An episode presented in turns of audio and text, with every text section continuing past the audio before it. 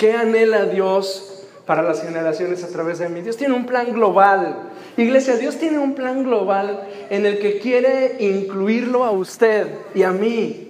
Dios tiene un plan global en el que quiere que yo sea parte. Este pasaje lo, hemos leído, o lo, estamos leyendo, o lo, se ha leído durante esta semana en varias reuniones. Y dice la palabra de Dios, Mateo 25, versículo 14, dice también el reino puede ilustrarse mediante la historia de un hombre que tenía que emprender un largo viaje.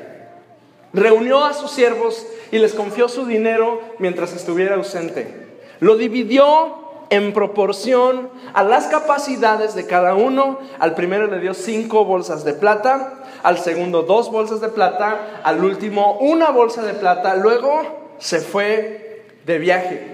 Esta es, la, parábola, en, nuestra Biblia la conocemos como la parábola de los talentos. De hecho, creo que la leímos el, miércoles en la reunión de, de, oración. La parábola de los talentos es un hombre que tiene mucha riqueza, pero que cuando él se va de viaje, viene con sus siervos y les da a cada uno, les reparte para que cada uno tome y administre. Siga leyendo conmigo, versículo 16. El siervo que recibió cinco bolsas de plata comenzó a invertir el dinero y ganó cinco más. El que tenía las dos bolsas de plata también salió a trabajar y ganó dos más. Pero el siervo que recibió una sola bolsa de plata cavó un hoyo en la tierra y allí escondió el dinero de su amo. Y después de mucho tiempo, el amo regresó de su viaje y los llamó para que rindieran cuentas de cómo habían usado su dinero. O sea, el, dueño repartió y se fue, pero llegado el momento vino y llamó a sus siervos y les dijo, a ver, cuéntenme qué hicieron con todo lo que yo les di. No se los di, los puse en sus manos para que lo administraran. Los llamó a cuentas. El siervo al cual le había confiado cinco bolsas de plata se presentó con cinco más y dijo, amo, usted me dio cinco bolsas de plata para invertir y he ganado cinco más. Y el amo lo llenó de elogios. Fíjese lo que le dice en esta versión. Bien hecho, mi buen siervo fiel. Has sido fiel en administrar esta pequeña cantidad, así que ahora te daré, lea conmigo en voz alta esta, esta frase, ahora te daré muchas más responsabilidades. Ven a celebrar conmigo. Se presentó el siervo que había recibido las dos bolsas de plata y dijo, amo, usted me dio dos bolsas de plata para invertir y he ganado dos más. El amo le dijo, bien, Bien hecho, mi buen siervo fiel, has sido fiel en administrar esta pequeña cantidad, así que una vez más la misma frase, ahora te daré muchas más responsabilidades, ven a celebrar conmigo. Por último, se presentó el siervo, que tenía una sola bolsa de plata y dijo, amo, yo sabía que usted era hombre severo, que cosecha lo que no sembró y recoge las cosechas que no cultivó. Tenía miedo, tenía miedo de perder su dinero, así que lo escondí en la tierra. Mire, aquí está su dinero de vuelta. Feliz el hombre, como si hubiera hecho lo mejor de la vida. 26, pero el amo le respondió, siervo perverso y perezoso. Si sabías que cosechaba lo que no sembré y recogía lo que no cultivé, ¿por qué no depositaste mi dinero en el banco? Al menos hubiera podido obtener algún interés de él. Entonces ordenó, quítenle el dinero a este siervo y dénselo al que tiene las 10 bolsas de plata. Es la, tragedia del mal administrador. Y lo interesante es que Dios, escuche bien esto, Dios premia, Dios nos da responsabilidades y prueba nuestro corazón y nuestro carácter con responsabilidades. Y una vez que evalúa nuestro corazón, nos premia con más responsabilidades. ¿A cuánto nos gustan las responsabilidades? ¿A cuánto nos gusta que, que, nos digan, ten, aquí está esto, más te vale que no le pase nada? Más te vale que no le pase nada, este, porque cuídalo, como la niña de tus ojos. ¿Y, y, qué pasa cuando, cuando nos dicen, cuídalo y que no le pase nada? Pues yo no sé usted, pero tenemos una suerte que, cuida lo que no te pase nada, sales, agarras el carro, lo prendes, te chocan, ¿no? Mal, malo el asunto. Dios nos da responsabilidades para probar nuestro carácter. Y una vez que nuestro carácter es probado y Él viene y nos, nos, ve y nos llama a cuentas, el premio es más responsabilidad. Quiere decir que esta cuestión de responsabilidades es un trato de Dios con usted y conmigo. Y Él constantemente nos va a llevar a más y a más conforme Él ve que nosotros vamos respondiendo. Ahora quiero que, lo, que lo apliquemos un poquito a nuestra iglesia local. Quiero que hablemos un poco acerca de la iglesia local, porque es lo que, de, lo que, de lo que quiero, a donde quiero que nos enfoquemos. La iglesia local es el cuerpo de Cristo, es esto que hay hoy entre nosotros, es la comunión de los creyentes, de aquellos siervos, seguidores del Señor, que nos vemos unos a otros, que somos parte de una comunidad y que crecemos juntos en la fe. Esa es la iglesia local. Todos somos miembros del, cuerpo de Cristo, pero usted es miembro de una iglesia local y su iglesia local es la promesa. ¿Me sigue? Esta es su iglesia local. Este es el lugar en el que el Señor a usted le sembró para crecer, para multiplicarse, para dar fruto, para recibir bendición, para dar bendición, para crecer y para ayudar a otros a crecer. Esa es nuestra iglesia local. La iglesia local es el lugar o la congregación donde el Señor nos sembró. Y quiero hablar, mencionar brevemente algunas de las cosas que la iglesia local hace por usted y por mí, cuando usted y yo somos parte de la iglesia local. Esto es, esto es eh, he escuchado en, en, otros lugares gente que dice, no, yo busco al Señor en mi casa y yo estoy bien y, y yo oro y busco al Señor y con eso es suficiente y si necesito oír la palabra del Señor, pues prendo la tele y veo enlace. ¿Sí? Y, y, qué padre que puede hacerlo. Pero hay algunas cosas que Dios nada más hace a través de la iglesia local. Y es lo que quiero, quiero compartir el día de hoy. Por ejemplo, la iglesia local nos educa. Ser parte de una iglesia local nos educa. En la iglesia local, en, en, la, comunidad de creyentes, es donde muchos de nosotros hemos aprendido, por ejemplo, que las mujeres son personas y no objetos. Es en la iglesia local en donde hemos aprendido a tratar con, con eh, apropiadamente, a tratarnos apropiadamente los unos a los otros. En la iglesia local es el lugar en el que yo aprendí qué es el pecado y que tiene consecuencias para mi vida. En la iglesia local es el lugar donde yo aprendí que soy perdonado cuando me acerco a Jesucristo. En la iglesia local, en la comunidad de creyentes, es donde yo aprendí que tengo redención cuando busco su perdón. En la iglesia local aprendo, Ricky, hasta a saludar, ¿no es cierto?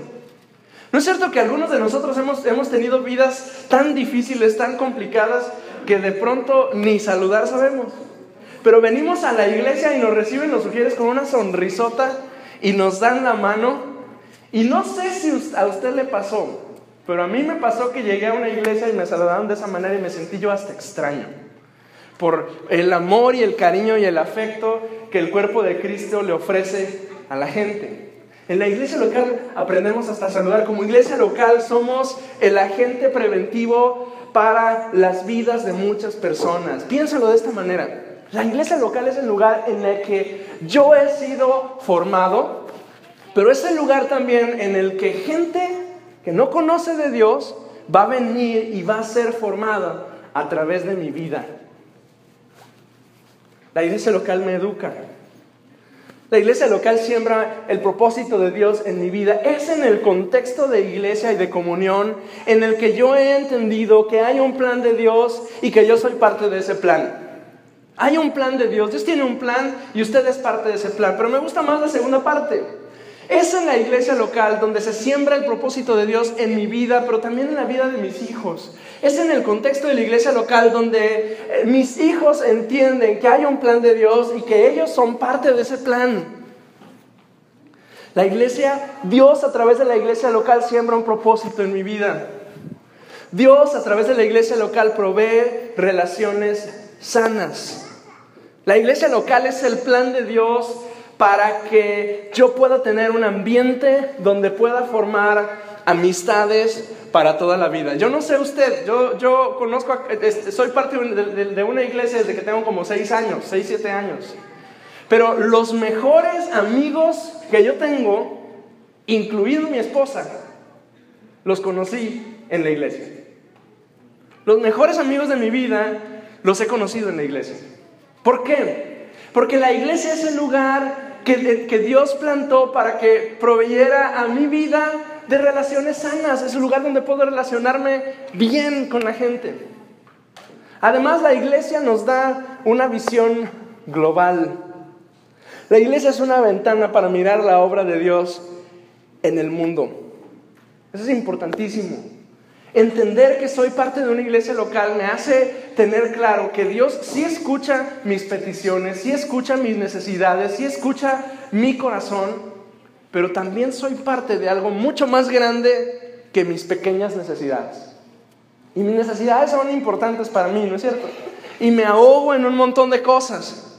Pero sabe que yo vengo a la iglesia aquí con todas mis cargas, con todas mis luchas, con todos mis asuntos. Y al, al estar junto a mis hermanos me doy cuenta que Dios tiene un plan global en el que yo soy una pequeña pieza, pero mi hermana y mi hermana y mi hermana y mi hermano también. Y en todo ese rompecabezas Dios tiene un propósito para mí y para ellos.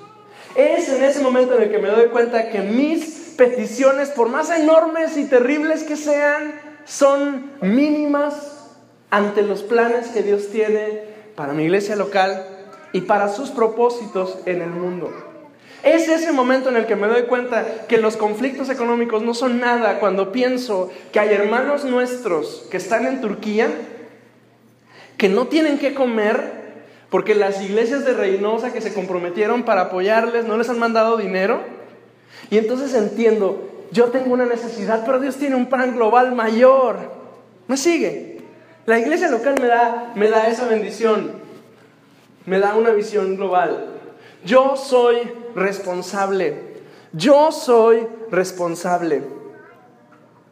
Dios ha puesto sus planes en las manos de la iglesia. Dios ha puesto sus planes y sus propósitos en las manos de la iglesia. Ponga sus manos de esta manera y diga, Dios ha puesto sus planes en mis manos. Esto es poderoso, familia. Dios ha puesto sus... Dios pudo haber mandado ángeles y legiones de ángeles para cumplir sus propósitos en la tierra, pero ¿sabe qué? Lo eligió a usted lo eligió a usted para que sus planes se cumplieran. Dios ha puesto sus planes en las manos de la iglesia. Responsabilidad es la capacidad de responder. Pero ¿sabe qué? Escuche, un día el Señor me va a llamar, igual que a estos hombres, a estos siervos que les dio talentos, bolsas de monedas de plata y se fue. Un día el Señor me va a llamar a mí y me va, me va a poner de frente y me va a preguntar, ¿qué hice con la iglesia local en donde yo fui sembrado? Un día el Señor va a venir conmigo y me va a preguntar, Hugo, yo te sembré en una iglesia local, yo te sembré en una congregación para que fructifiques, para que crezcas, para que bendigas, para que alimentes, para que fortalezcas a tus hermanos. Un día el Señor va a venir conmigo y me va a decir, te di cinco talentos, te di dos talentos, te di un talento para que lo multiplicaras en tu iglesia local y me va a preguntar, ¿qué hiciste en tu iglesia local? Y ese día Él espera una respuesta de mí. ¿Y sabe qué? Él espera una respuesta de usted también. Él espera una respuesta de usted. Y yo espero, mi, mi, mi fe está puesta en que ese día yo le dé una respuesta buena al Señor. Le doy un ejemplo para que quede un poquito más claro. Génesis capítulo 4. Génesis capítulo 4 es un diálogo entre Dios y Caín. Usted sabe la historia. Caín, Abel, los dos primeros hijos de Adán y Eva, uno es pastor, el otro es agricultor, tienen una diferencia porque ofrecen sacrificios al Señor, tienen un, conflicto, Caín mata a Abel. Es lo que pasó.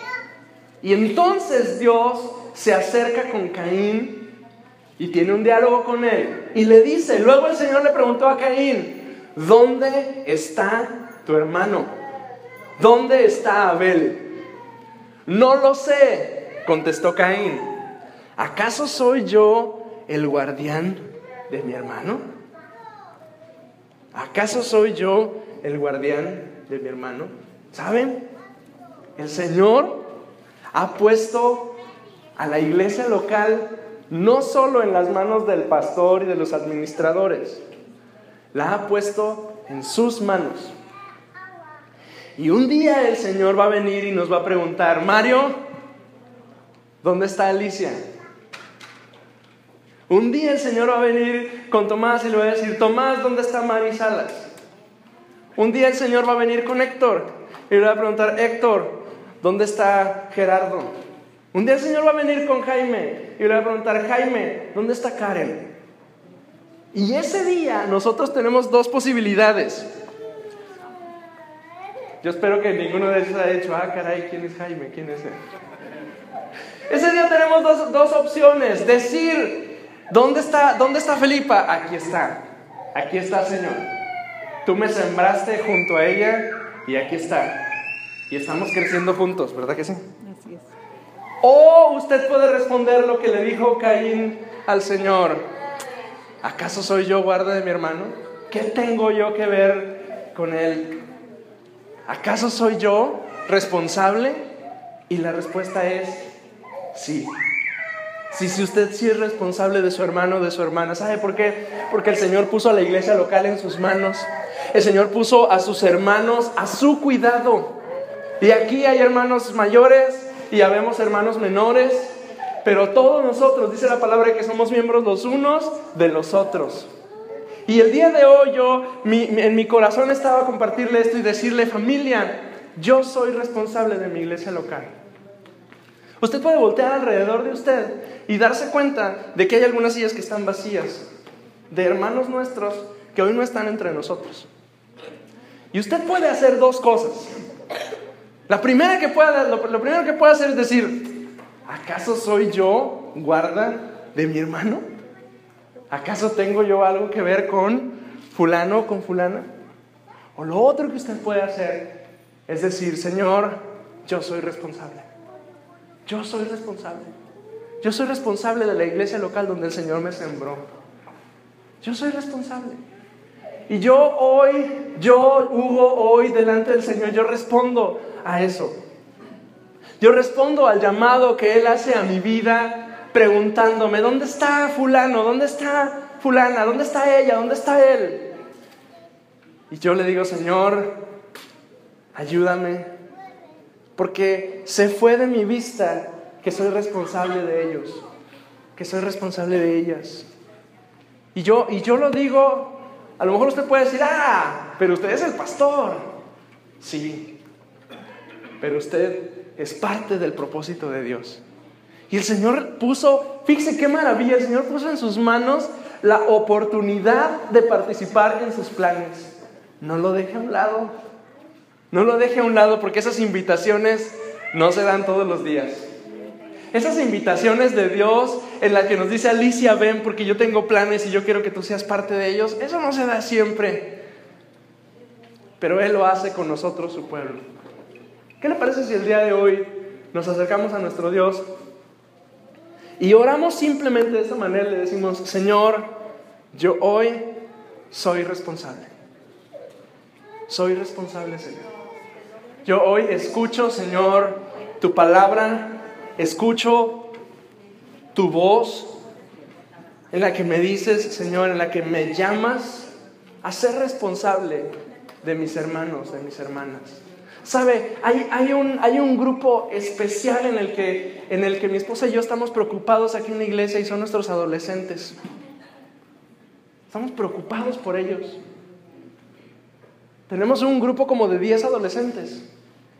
¿Y sabe qué? Usted y yo somos responsables por ellos. Usted y yo somos responsables por ellos. Usted y yo podemos tomar el reto del Señor de, abrazarlos y llevarlos y dirigirlos hacia Cristo y que cuando terminen la preparatoria y se vayan a la universidad ellos estén enamoradísimos de Cristo. O responder lo que, lo que responde Caín, ¿acaso soy yo guarda de mi hermano? ¿Y sabe qué, qué pasa al final? El final de la historia ya lo conocemos porque ha pasado en infinidad de iglesias, en un montón de lugares, en el que tenemos niños que siendo niños buscaban al Señor, pero que siendo adolescentes no los supimos dirigir y como iglesia no nos hicimos responsables de ellos. Y cuando se fueron de casa y llegaron a la universidad, estaban lejos de la iglesia. Usted y yo somos responsables. Voltea allá atrás, allá atrás hay una esquina de niños chiquititos. Usted los vio algunos de ellos aquí al frente. Usted y yo somos responsables por ellos. Nos necesitan. Dios nos puso, nos puso en este lugar. Yo cuando estaba orando y preparando este mensaje, yo, yo pensaba, el Señor ponía en mi corazón, Hugo, es que tú no nada más eres papá, papá de Hugo Agustín, tú eres figura paterna de un montón de niños y niñas alrededor de ti. Mario, tú eres papá de muchos niños y niñas. Ana, usted es mamá de de niños y niñas y mujeres y señoras y Dios ha puesto eso en, sus manos. Dios ha puesto, Fanny, Dios ha puesto eso en nuestras manos. Somos responsables. ¿Cómo ves si hoy nos acercamos al Señor y le decimos, Señor, perdónanos, perdónanos, Señor, porque hemos hecho a un lado el llamado al compromiso que tú nos has dado, Señor, de tu iglesia local? Hemos esperado que otros hagan para nosotros recibir, cuando tú nos llamas, Señor, a nosotros a hacernos responsables. Si usted ora de esa manera conmigo, le invito a que esté de pie, por favor, conmigo y busque al Señor ahí donde está y le diga, Señor, aquí estoy, aquí estoy, Señor. Aquí estoy, Señor, adorándote, aquí estoy, Señor, rendido delante de ti, Señor. Perdóname, Señor. Perdóname porque, porque no he valorado, Señor, el compromiso, el privilegio que me das, Señor, de estar en tu iglesia local y de servirte, Señor. Pero sabes que hoy yo tomo ese compromiso, hoy me hago responsable. Si usted ora de esa manera, levante su mano delante del Señor y dígale, Señor, conmigo, hoy me hago responsable. Hoy me hago responsable, Señor. Tú me has llamado, Señor, a servirte, tú me has llamado a buscarte, tú me has llamado a estar sembrado en esta iglesia local. Señor, hoy me hago responsable. Hoy me hago responsable, Señor, de mis hermanos y hermanas que hoy no están conmigo, Señor, aquí, que hoy ya no están sentados junto a mí, Señor. hoy me hago responsable de buscarles, Señor, y bendecirles donde sea que estén. Hoy me hago responsable, Señor, de estos niños, de estos chiquitos que están ahí, Señor, que aún ellos están aprendiendo a buscarte, Señor. Hoy me hago responsable. Me hago responsable, Señor, de nuestros adolescentes, Señor. Me hago responsable de nuestros muchachos, Señor, que, que, te necesitan, que necesitan ser dirigidos hacia ti, Señor. Yo soy responsable, Señor. Yo soy responsable, Señor. No rehuso la responsabilidad que tú me das, no rehuso el compromiso, al contrario, lo tomo, lo abrazo, Señor. En el nombre de Jesús, en el nombre de Jesús, en el nombre de Jesús, en el nombre de Jesús. Ahora quiero pedirte que, levante sus manos arriba y le diga conmigo Señor, Señor, yo abrazo mi iglesia local. Yo abrazo mi iglesia local. Yo abrazo la congregación donde tú me has puesto, Señor. Yo abrazo a la promesa, Señor. Amo esta iglesia, Señor. Amo este lugar donde tú me has, me has sembrado para servirte, Señor. Y yo la abrazo, Señor. Yo la abrazo, Señor. Y te agradezco, Señor, por la misericordia que tú has tenido de mí, Señor, de ponerme en este lugar, Señor. Gracias, Dios en el nombre de Jesús. Gracias, Señor. Gracias, Jesús. Yo soy responsable. Yo soy responsable. Aleluya, Señor.